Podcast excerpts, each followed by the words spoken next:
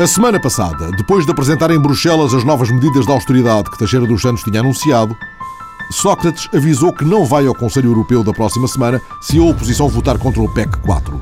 Mas Pedro Passos Coelho já apontara uma mão cheia de déficits ao método escolhido para a apresentação das medidas. Deveriam pensar com certeza que o PSD se iria assustar com esta observação. Não houve sequer um Conselho de Ministros que aprovasse estas medidas. Isto não é normal em democracia.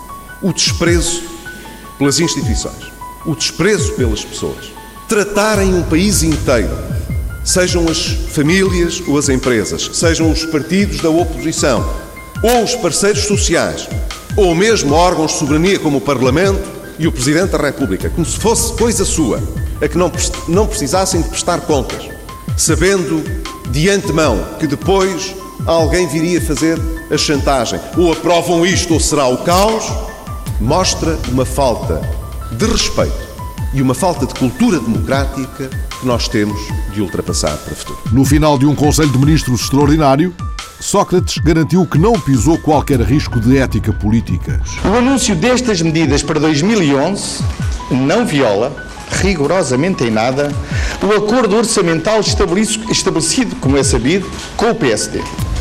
Isso, tenho que o dizer, é completamente falso. Pelo contrário, as medidas que o Governo anunciou inscrevem-se na execução do Orçamento de Estado para 2011 e destinam-se precisamente a assegurar o cumprimento das metas orçamentais do orçamento que aprovado. E sobre a indignação do PSD? Não deixa de ser extraordinário que quem tanto fala na redução da despesa se mostra agora indignado por o Governo querer reduzir mais a despesa pública. E sobre a urgência a caminho de Bruxelas? O que está em causa neste momento é defender o nosso país da necessidade de recorrer a qualquer programa de ajuda externa. Foi isso que fizemos na Cimeira e fizemos-lo com sucesso. O que lamento é que enquanto o Governo se bate pela defesa dos interesses de Portugal em Bruxelas, outros responsáveis políticos não sejam capazes de resistir ou à demagogia ou aos interesses partidários sem cuidar do interesse nacional que verdadeiramente está em causa. Passos Coelho tinha pedido uma audiência ao Presidente da República, mas apressou-se a vir à boca de cena, mandar cair o pano. Não queremos olhar mais para esta peça de teatro de má qualidade. Não vale a pena. Para Passos Coelho, não são maneiras de anunciar o PEC. Considero isto de uma deslealdade e de uma falta de respeito pelo país, pelos portugueses, pelas instituições suficientemente grave para pôr em causa a confiança que o país tem em quem o faz. E agora o governo deve tirar a cabeça do ombro do PSD. O governo meteu-se numa alhada grande e meteu o país numa alhada grande. Tem feito disso o seu principal trabalho. E agora quer que seja o PSD descalçar a bota. Outra vez. Ora, isto já passou dos limites. E para quem não percebeu o argumento. Chegámos ao fim. Isto não pode continuar assim. Se dessemos ao país qualquer razão para o país pensar que ainda é possível manter este teatro, então estaríamos a tornar-nos iguais ao Governo e ao Partido Socialista. Sócrates pegou na deixa na SIC Notícias. Vi há bocado, enquanto estava na maquilhagem, que esta peça de teatro tem que acabar. Mas é esta a linguagem que um líder político utiliza quando o governo dá o seu melhor para defender o nosso país. E contestou a ideia de que confrontar o maior partido da oposição com um facto consumado. Não é um facto consumado, peço desculpa, é um equívoco na qual está a elaborar e eu quero desfazer-lhe esse equívoco. E o que nós apresentámos não foi o nosso programa de estabilidade e crescimento, foram as linhas de orientação. E eu já tive a ocasião de dizer que vamos apresentar o nosso programa de estabilidade e crescimento e estamos disponíveis para negociar todas as medidas. Ao mesmo tempo, o Primeiro-Ministro apresentou-se pronto para tudo o que lá viesse. Se a Assembleia da República votar contra o PEC, não tem que votar a favor, mas se votar contra o PEC, está a dizer ao Governo que não tem condições para se apresentar numa Cimeira Europeia e para se comprometer com um programa de médio prazo de redução do seu déficit orçamental. Isto quer dizer que tiram todas as condições ao Governo para prosseguir a sua ação e então terá que ser devolvida a palavra ao povo. E se isso acontecer, contem com ele. Cá estarei para uh, lutar pelo Partido Socialista, porque eu sou o líder do Partido Socialista, tenciono recandidatar-me e, portanto, nessa circunstância é o que farei. E Sócrates contra-atacou não querem estas novas medidas, mas quais são as alternativas? Reduzir o salário mínimo, despedir funcionários públicos, cortar muito mais do que aquilo que nós cortamos os salários, reduzimos em 5%. A Roménia reduziu-os em 25%. É isto que nós queremos? E deixou uma última nota para Belém. Eu acho que um Presidente da República, para ter força, para desempenhar a sua função, não deve permitir que os seus discursos sejam instrumentalizados por ninguém. Ao longo da semana, cresceram um coro de argumentos. Pedro Silva Pereira e os perigos da crise. Uma crise política neste momento ameaça gravemente o financiamento do Estado. Constitui uma ameaça para uma ruptura, porventura quase imediata, da capacidade de financiamento do Estado português. Miguel Relvas, o governo falhou. Falhou nas suas políticas. Porque, ao contrário do que o Primeiro-Ministro diz, todos os objetivos, objetivos apresentados nas medidas adicionais ao PEC, não foram concretizadas, não foram cumpridas pelo governo. Estamos hoje confrontados com um novo PEC. E Jorge Lacão no Parlamento. O PSD tem um guião de pôr os cabelos em pé. Aquilo que o PSD está a fazer é criar uma situação em que, por falta de alternativa, poderá colocar o país na necessidade de ter que pedir ajuda externa. E nessa circunstância, o que o PSD está a pedir ao país não é o final de um teatro. Aquilo que o PSD está a dizer ao país é a abertura de um filme de terror em relação ao qual, do lado do governo, do lado do Partido Socialista, nos empenharemos até ao fim para evitar a todos os portugueses. Marcos Mendes, foi o governo que esticou a corda. Quem provocou a situação foi o governo, porque a atitude tão provocatória como apresentou estas medidas, até parece que, foi, que é o governo mesmo que quer a crise política. E António Capucho, o governo perdeu muito mais do que fôlego. Este governo não tem nem legitimidade neste momento, nem qualquer espécie de credibilidade para continuar à frente do país e, portanto, depois de fazer o que fez, o que me parece que eticamente devia seguir-se ter a apresentar uma moção de confiança, se não o fizer, obviamente que os partidos parlamentares e o próprio Presidente da República decidirão o que é melhor para acabar com esta fantasia, com este estado absolutamente deplorável da vida política portuguesa. Mas Marcelo Rebelo de Sousa defendeu o entendimento. Hoje, e porque há um peso uh, no Parlamento de partidos, o Bloco de Esquerda e o PC, que se não reconhecem minimamente no modelo que é preciso adotar para sair da crise, eu entendo que é inevitável e inevitável durante um período considerável de tempo o entendimento entre os dois maiores partidos, porventura alargado ao CDS. Entendimento é preciso para vencer a crise, defendeu também Pacheco Pereira. Esta crise não se resolve sem haver um entendimento duradouro e com algum prazo, não digo que seja a muito longo prazo, com algum prazo entre o PS e o PSD. E, portanto, esta é a única lógica verdadeiramente nacional. Todas as outras lógicas que vivam da crise política, da expectativa de eleições e que coloquem os dois partidos a posicionar-se para ver qual é o que melhor chega às eleições, quer o PSD, quer o PS, é uma lógica que, do meu ponto de vista, é perigosa para o país. E o que lá vem? Não se está mesmo a ver? Penso que nós estamos uh, em crise política aberta, chamemos assim, porque em crise política já estamos há muito tempo.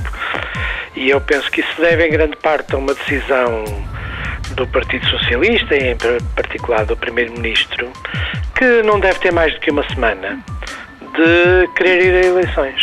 Uh, até ao discurso presidencial e até aos acontecimentos da semana passada. Eu tinha dúvidas sobre se o Partido Socialista queria eleições a curto prazo. Neste momento eu tenho poucas. Uma pergunta de Marcelo. Por que é que Sócrates não falou com a oposição antes de ir a Bruxelas? A razão pela qual ele apresentou o cheque sem cobertura foi que a situação do país é muito mais grave do que ele nos tem dito. Não podia esperar para uma conversa com o Presidente.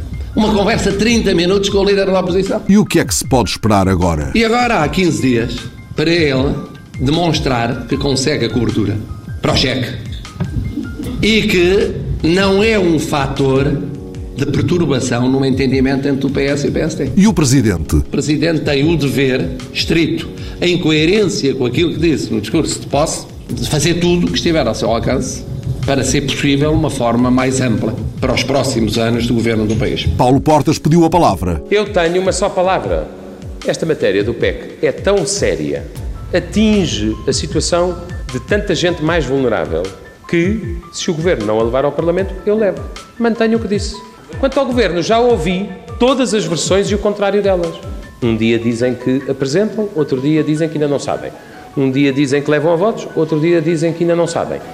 Entendam-se. Vieira da Silva respondeu a Portas. Essa promessa do, do senhor Dr. Paulo Portas é uma promessa um pouco estranha, porque eh, resoluções sobre os programas de estabilidade e crescimento eh, aconteceram regularmente nos últimos anos, tanto quanto me recordo, eh, ele está ao, ao fim e ao cabo a ameaçar que a Assembleia da República funcione. Bom, eh, a Assembleia da República funciona e os deputados e os partidos têm eh, toda a liberdade de apresentar Mas aquilo o Governo que... vai levar este pacote de medidas ao Parlamento? Já, já, já disse que o Governo, não, nem este Governo, nem nenhum outro, deixou de levar o programa de estabilidade e crescimento ao Parlamento. Mas Portas pediu clarificação e clarificação, no seu entender, é o que tem faltado. Omitir informação ao Parlamento, sonegar informação ao chefe de Estado, driblar a concertação social, tratar o órgão de soberania onde estão os representantes eleitos do povo português como um puro teatro não é forma séria de conseguir que o país saia da situação dificílima em que se encontra. Teixeira dos Santos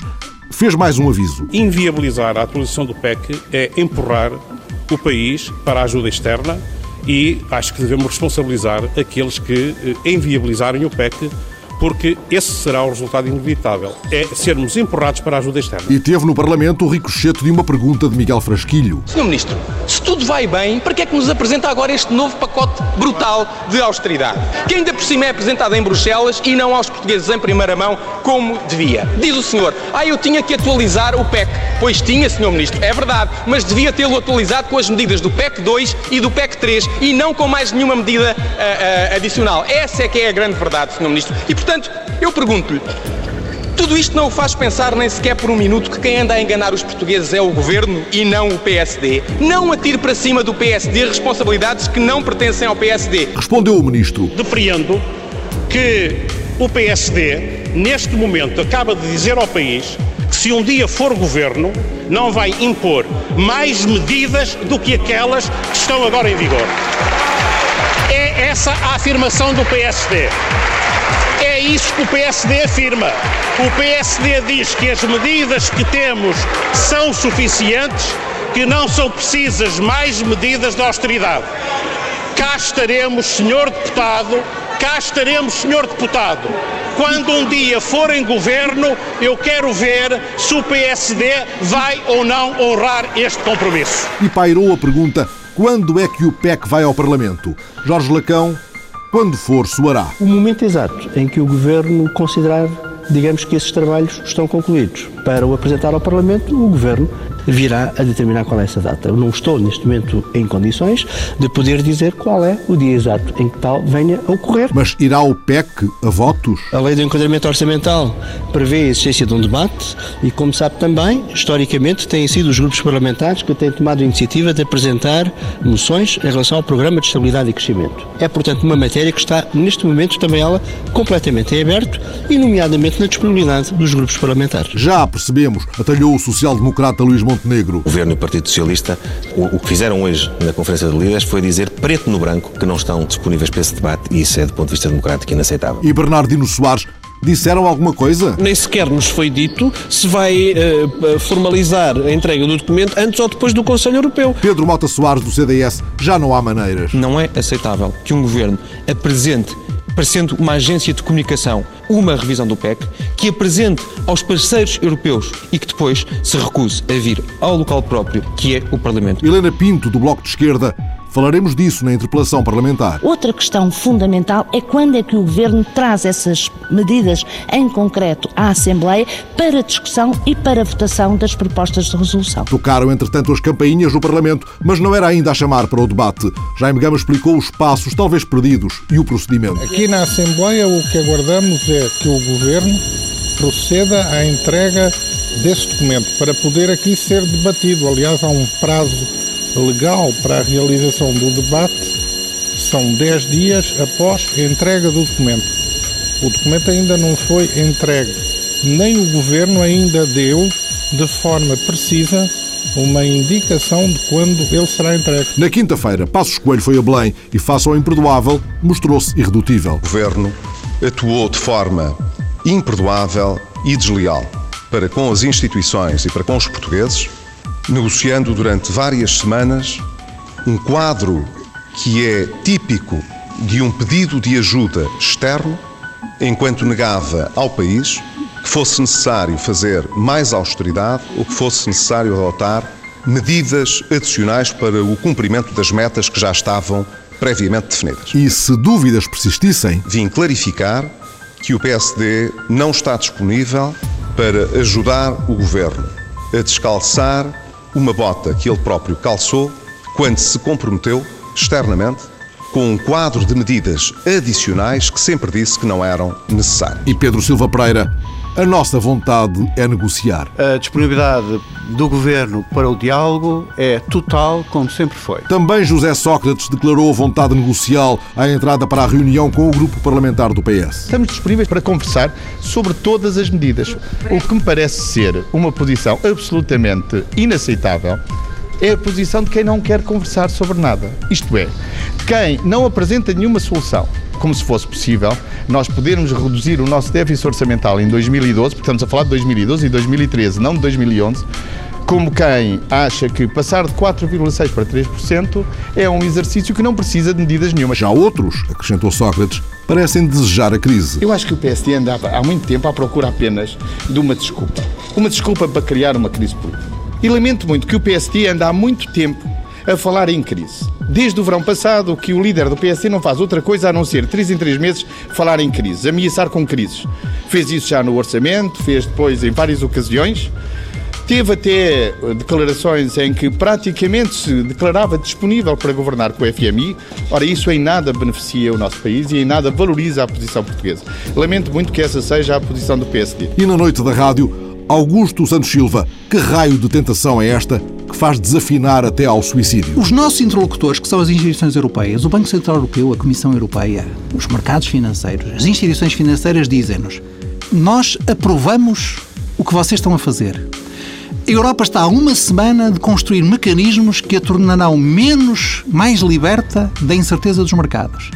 E é o Parlamento Português que se suicida. Se o Parlamento... É o Parlamento Português que faz que o país se suicide neste, neste palavras, momento. Para usar Não consigo palavras. compreender e julgo que ninguém compreenderá e julgo que no momento certo toda a gente ouvirá a voz da consciência. Mas completando a quadratura do círculo, António Costa lançou novas achas na SIC Notícias. Era a prova dos nove de um desastre. A comunicação do Sr. Ministro das Finanças da passada sexta-feira ficará certamente para a história como a mais desastrada e desastrosa comunicação política que alguma vez foi feita em Portugal, se não mesmo no hemisfério norte.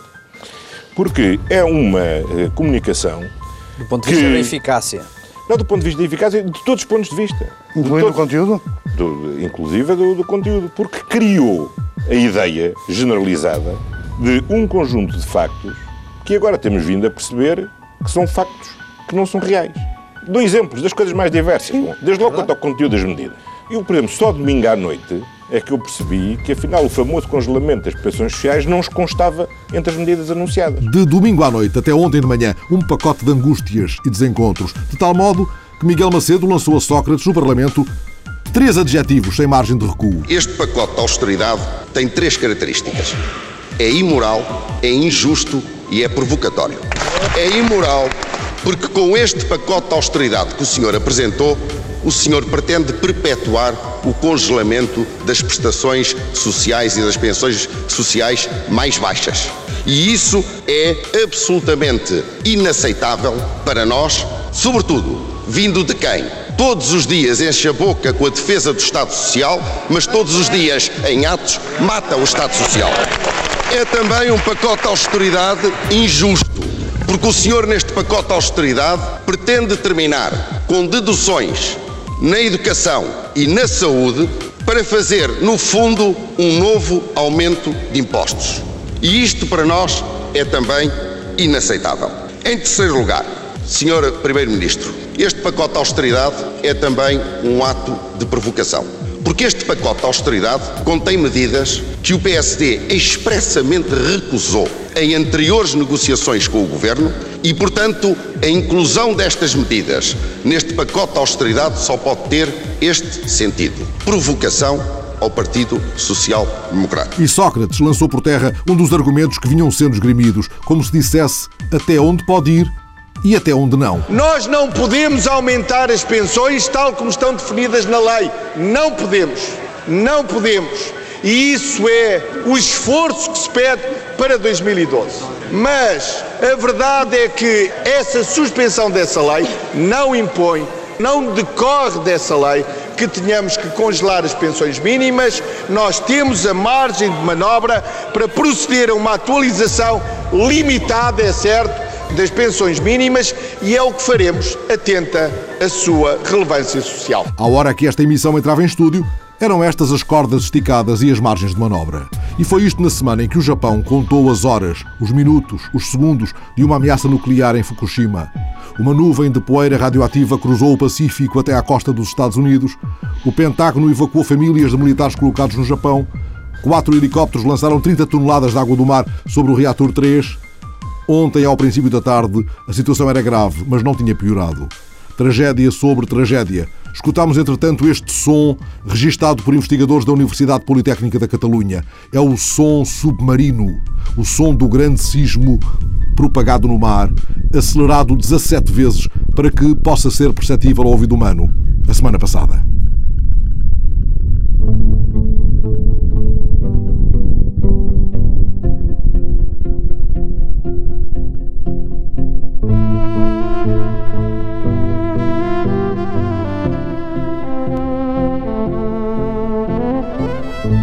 A semana passada, o sociólogo italiano Vincenzo Susca, investigador do Centro de Estudos sobre o Atual e o Cotidiano na Sorbonne, comentou a sucessão de acontecimentos devastadores no Japão: terremoto, tsunami, acidente nuclear. Vincenzo Susca falou em desejo coletivo latente de catástrofe. Em breves declarações ao jornal eletrónico Atlântico, atlântico.fr, ele descreveu o fascínio que nos leva a olhar repetidas vezes as imagens mais terríveis da tragédia. Agora, o especialista em Sociologia do Imaginário regressa ao tema em conversa com a repórter Ana Catarina Santos. Regressa à perturbadora atração, à alucinação consensual que é gerada pela observação da catástrofe. Ce genre de phénomène uh, constitue aussi une attraction pour nous. Este tipo de fenómenos representa uma atração para nós, principalmente para os ocidentais, porque temos visto essa experiência através dos meios eletrónicos. Ou seja, as imagens desta catástrofe evocam algo que também nos é muito próprio, que é o desejo da destruição total. Há algo em nós que tem fascínio por esta ideia, por esta necessidade. A catástrofe reporta-nos, em certa medida, à continuidade da vida, à ordem, à harmonia, em que há uma certa mecânica que foi afetada. O que quer dizer que, num certo ponto, tudo pode ser modificado, tudo se pode alterar, mesmo as coisas mais certas podem vir a ser alteradas. E isso acho que é uma das coisas que mais nos atrai e fascina nas catástrofes. As catástrofes, como esta, remetem-nos para a ideia de que as coisas mais certas nos podem trazer incertezas. E, por outro lado, trazem-nos de alguma forma humildade, trazem-nos a sensação de estarmos rendidos ou dependentes nas mãos de algo que é muito maior do que nós. O homem, o ser humano moderno, tenta controlar a natureza, tenta prever tudo e resolver todos os problemas possíveis, mas é quando há este tipo de catástrofes que nos damos conta que a nossa possibilidade de intervenção sobre o mundo é limitada. E, por outro lado, há uma espécie de desresponsabilização. É a minha opinião. Mas de l'autre, il y a aussi une forme de soulagement. C'est-à-dire, il y a aussi une, presque une forme de déresponsabilisation. Considera que há um desejo coletivo pela catástrofe, quase um sentimento irracional? O desejo pela catástrofe é algo latente e, com certeza, é em grande parte irracional e inconsciente. Apesar disso, claro que há as questões de solidariedade, há apoio, a fraternidade, mas o desejo pela catástrofe está lá, na mesma medida em que temos a sensação que, por detrás deste fenómeno, há uma grande mudança. E nós temos necessidade de mudança. A nossa cultura está impregnada pela necessidade de mudanças radicais. De uma maneira ou de outra, estamos dependentes do mundo que nos rodeia. Os acontecimentos trágicos são desejados, representam uma forma de atração. É certo que haverá outros fatores, mas é também por isto que lhe referi que estes fenómenos passam tantas vezes nas televisões. Gera-se uma certa alucinação e, por outro lado, uma certa sensação subliminar de proteção. Estamos na nossa casa, protegidos, a assistir àquelas imagens repetidamente e sentimos-nos resguardados em casa, fora de perigo. Essa ideia reconforta-nos com a repetição. Comment dire, c'est une manière de la- la- de de la- de la répétition. E é por isso que as televisões passam vezes sem conta as mesmas imagens, uma espécie de catarse coletiva? Hmm, Je, je crois que hmm, il s'agit là en fait Penso que há uma certa necessidade de digerir os acontecimentos. São tão fortes, tão chocantes e radicais que temos necessidade de os absorver de modo contínuo. Parece que precisamos de nos habituar para nos apaziguar a angústia e a dor. É como quando estamos doentes e temos de tomar medicamentos insuportáveis. Temos de os tomar devagar para os podermos absorver. souvent de manière répétitive pour pouvoir les, les absorber. Considera que também aqui há uma noção latente de finitude humana, ou seja, a nossa mortalidade ou fragilidade, e que também por isso consumimos estas imagens da catástrofe? Mas, bien sûr, à mon avis, à mon avis, c'est aussi ça, c'est-à-dire ah, sim, sem dúvida. Penso que é o medo e o prazer de não saber o que aí vem e ter a noção de que há algo que nos escapa, algo maior, quase transcendente. Nas catástrofes, apercebemos que o nosso papel, para além da ambição de humanismo, não é o centro do mundo, é a noção de pequenez. Neste momento, sabemos que somos pequenas partículas elementares de uma ordem muito maior do que nós. E assumimos isso com alguma brutalidade. É ter a noção da fragilidade da existência, que a morte existe e que não temos tudo sob controle. Pensa que os novos meios de comunicação e as redes sociais, como o Facebook e o Twitter, amplificam ou aumentam a tragédia? il n'y a, il a pas simplement amplification, il y a circulation. Não há apenas uma amplificação. Há circulação e passagem. Há como que uma contaminação viral. Parece que estas imagens nos contaminam uns aos outros e verifica-se que há uma participação dos grupos e dos indivíduos que não se limita à contemplação ou à observação, mas há também uma manipulação. Basta ver as redes sociais e confirmar que as imagens e as notícias passam de uns para os outros em corrente, impregnando toda a gente. Cada um vai contribuindo com a sua parte e acrescenta algo à corrente. Cada um vai selecionando algumas imagens, o que vai fazer com que a amplificação seja radical. Todos comentam, todos acrescentam um like, um post, mais um comentário e todos contribuem para essa corrente de sofrimento. De chacun. Chacun contribue à la um dos livros que escreveu foi sobre o telepopulismo. Neste caso do Japão, encontra algum telepopulismo? Eu não sei se, não sei se, se s'agit vraiment de de, de telepopulismo, então se Não sei se trata propriamente de telepopulismo neste caso, porque não estamos perante um típico caso de uma grande dinâmica de manipulação de sentimentos de dor ou de emoção. Há aqui uma certa humanização da realidade, um envolvimento individual e coletivo que nos distancia um pouco do mero espetáculo televisivo. E que efeitos perversos vê na mediatização destas situações? Um dos efeitos perversos, dans ce cas-là, me semblerait être le fait que justement euh, là, le spectacle est complètement détourné, c'est-à-dire l'accomplissement de... Há efeitos perversos, sim. Neste caso, o espetáculo é justamente a negação do espetáculo. Estas situações são transmitidas pelas televisões como se fosse uma festa, mas não se distingue bem o sensacional do racional. Hesitamos em ultrapassar essa fronteira. Mesmo as imagens mais espetaculares são sempre acompanhadas por um toque humano, uma dimensão humana. Mesmo as imagens que são mais espetaculares sont accompagnés par une touche hein, humaine, par une, par une dimension humaine. Há algum limite, em seu entender? Qual é o limite da mediatização destas tragédias? Mais comme toujours, mais comme toujours la, la limite, c'est qu'il y a plutôt une variation o limite é, como sempre, muito variável.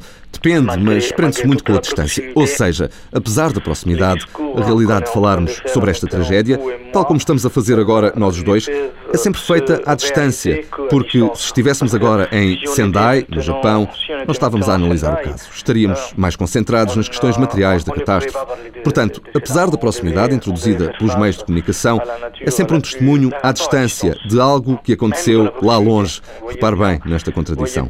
Por outro lado, há a questão do sofrimento. O telesofrimento acaba por ser uma variação do sofrimento real. A souffrance, a telesouffrance resta uma variação para rapport à souffrance tout court. O sofrimento, o medo e o prazer, o fascínio, o desejo latente à janela de onde vemos a tragédia e a ordem do mundo, a catástrofe, o chão que nos foge debaixo dos pés, na sociedade do espetáculo.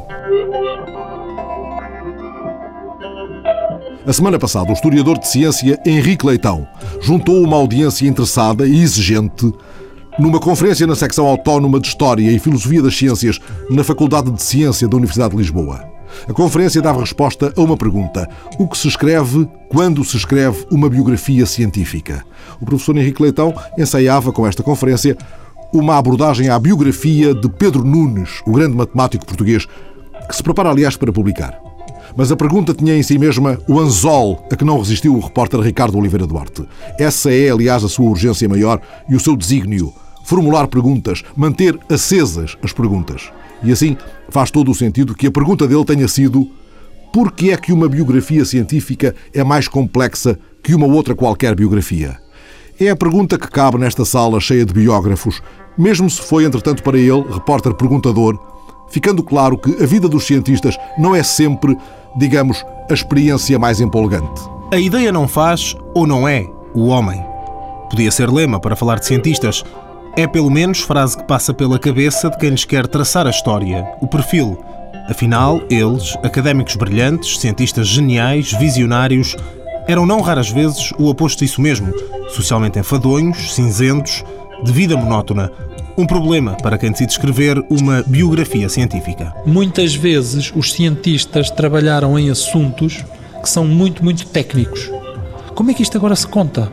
Como é que se conta a vida de uma pessoa, mas que foi um cientista que fez uma descoberta muito, muito difícil em astronomia ou em matemática? Como é, como é que se conta? E como é que se conta as descobertas científicas misturadas com a vida? Não é fácil de fazer isto. Isto é um exemplo. Outro exemplo que torna as biografias científicas mais difíceis é porque habitualmente os cientistas passam a vida fechados a trabalhar. Portanto, uma vida aborrecida. Uma vida aborrecida, exatamente. E portanto estão, estão fechados num gabinete, estão fechados no laboratório, são vidas habitualmente que não têm a mesma ressonância exterior, sei lá, que a vida de um futebolista, ou a vida de um político, ou a vida de um general. essas vidas têm, de sua natureza, uma ressonância que, que é muito mais fácil de escrever. Então é preciso a pessoa perceber estas dificuldades e tentar resolvê-las, não é? Há problemas de mais fácil resolução que outros. Galileu, por exemplo, homem que gostava da vida da corte, da vida pública, metia-se em sarilhos, gostava de desfrutar a vida exteriormente. Segundo a caracterização feita por Henrique Leitão, é um cientista fácil de biografar. Já Newton, por exemplo. Newton é um homem que tem uma vida absolutamente extraordinária do ponto de vista intelectual, os seus contributos são extraordinários, as suas contribuições são fantásticas, mas vive fechado a fazer contas, fechado a fazer cálculos, fechado a fazer experiências. Não? É? O que nos devolve à pergunta de Henrique Leitão feita há pouco: como é que se conta a história de alguém assim? Mas ainda antes disso, quem é que a conta? Só um cientista pode escrever uma biografia científica? É possível escrever uma história de economia, alguém que não saiba nada de economia? É possível escrever uma história do direito, alguém que não saiba nada de direito? Eu acho muito difícil. É possível escrever uma história da ciência, uma história da matemática, uma história da química? Quem não saiba nada dessas disciplinas, eu acho que é impossível, não é? Não quer isto dizer que é preciso ser um cientista profissional dessas disciplinas mas quer dizer certamente que é preciso ter um bom domínio, isso é sem dúvida. As biografias, por norma, as denominadas normais, contam o outro lado das pessoas. Estas, para além disso, tentam também fazer ciência de alguma forma ou não? É uma, é uma escolha. Habitualmente não, mas algumas biografias, a pessoa que escreve tenta explicar tão bem ou em tanta profundidade os feitos científicos do biografado a tal ponto que a biografia se torna um ótimo compêndio daquele assunto. São uma ótima introdução aos assuntos que se estudam, não é? Portanto, isto depende um bocadinho dos historiadores, mas é, é uma decisão. Eu acho que ficam um bocadinho pesadas, não é? Tem que ter uma leitura, hoje em dia nós percebemos, tem que ter uma leitura muito apelativa sempre, não é? E, portanto, seja qual for o modo como se acaba por contar a história, tem que ter eh, ritmo, interesse eh, e, digamos, uma narrativa rápida, de alguma maneira. Apesar da dificuldade de colocarmos a ciência nesta mistura, tem que seguir os cânones mais ou menos normais, digamos assim, de uma biografia normal. Exatamente. E, enfim, o ponto todo desta conferência era juntarmos alguns colegas e tentarmos olhar para este problema, porque algumas das pessoas, não só eu, mas algumas das pessoas que estavam aqui nesta sala, estão neste momento a escrever biografias científicas e falarmos um pouco sobre as dificuldades e exatamente como é que isso se faz, como é que se consegue. Mais de 20 pessoas nesta sala. Há muita gente em Portugal a escrever biografias científicas. Bem, há grupos cada vez maiores de historiadores de ciência. Portanto, aqui as pessoas que estavam aqui, é mais ou menos o grupo aqui da Universidade de História da Ciência, à volta das 20, 30 pessoas. Mas, em geral, eh, em Portugal haverá mais pessoas. Eu sei que neste momento, aqui nesta sala, estavam mais duas ou três pessoas que estão a escrever biografias neste momento. Quem serão os biografáveis, os cientistas portugueses biografáveis? Ui, imensa gente, imensa gente. Depende das épocas históricas. O professor Lobo Antunes escreveu agora uma biografia sobre Egas Muniz, quem foi o nosso Prémio Nobel da Medicina. Isto é colocarmos no século XX e personalidades do século XX a precisar de biografias, haveria mais algumas, certamente. Biografias já com um certo porte, mas andando para trás, no século XVIII, século XIX, no século XVI. Eu trabalho mais do século XVI e XVII e há muitas personalidades para as quais seria interessante ter estudos biográficos de algum desenvolvimento. Não só 10, 20 páginas, mas estou a falar obras da ordem das 150, 200, 300 páginas de, de estudo. Há muitas personalidades, apesar. Por exemplo, Pedro Nunes? Esse é o objetivo, o meu objetivo, como por exemplo o Pedro Nunes, sem dúvida. Portanto, neste momento estou, enfim, tenho os materiais para, para fazer uma biografia sobre Pedro Nunes e parece-me urgente, é? urgente haver uma biografia, enfim, nos próximos anos, ter-se uma biografia que faça justiça à importância que Pedro Nunes teve. Porque este é o primeiro ponto que é preciso clarificar, é preciso explicar às pessoas que este matemático, quer dizer, que nós não dizemos bem dele por ele ter sido um matemático português, mas muito mais do que isso, porque foi de facto um matemático de grande relevância no século XVI. Considera que as pessoas saberão, ou poucas terão noção disso? Acho que muito poucas pessoas têm noção disso. Acho que as pessoas têm uma ideia muito difusa desta personalidade, sabem que fez talvez o nónio ou alguma coisa, e a maior parte das pessoas tem a convicção de que se fala dele porque ele foi um cientista português. E portanto aqui o ênfase está posto no facto de ter sido português. Ora, eu não nego que, claro, que foi um cientista português, mas o ponto importante é que foi um grande cientista da Europa naquela altura. E era mais um Newton ou mais um Galileu? Bem, é... Bem, primeiro, não era tão bom como nenhum dos dois, é preciso que isso fique claro, não tem a genialidade de nenhum dos dois, mas era de facto mais um Newton, era mais um homem calado, fechado no seu gabinete, a fazer contas e, portanto, cuja vida uh, apresenta vários problemas para dar uma biografia interessante. Nas biografias há a questão do voltar atrás muitos séculos. É sempre um problema isso numa biografia, porque cria um problema de persistência, de tempo e de rasto, digamos assim. Nas científicas isso ainda é mais premente, ainda se nota mais, ou nem por isso, porque há a obra científica que fala pela pessoa? Eu acho que ainda se nota mais, porque as ideias científicas mudaram muito. E, portanto, quando nós vemos o que é uma discussão científica no século XVI, por exemplo, é estranha a um leitor de hoje. Um leitor de hoje não percebe o que é uma discussão de ciência no século XVI e percebe mais facilmente problemas diplomáticos, políticos ou económicos, que são relativamente parecidos, mas as discussões técnicas tendem a ser muito diferentes. Portanto, recuar no tempo para transportar o leitor no tempo para poder compor esta história, no caso dos assuntos científicos, ainda tem dificuldades acrescidas. Poderá ser essa uma das explicações, a complexidade, para o número de biografias científicas que se produzem em Portugal. Henrique Leitão diz que não será mais de uma por ano. Afinal, estamos perante uma arte que tem a sua ciência. Alexandrina Guerreiro, João Félix Pereira, Erlander Rui, Ana Catarina Santos, Ricardo Oliveira Duarte, Fernando Alves, a semana passada.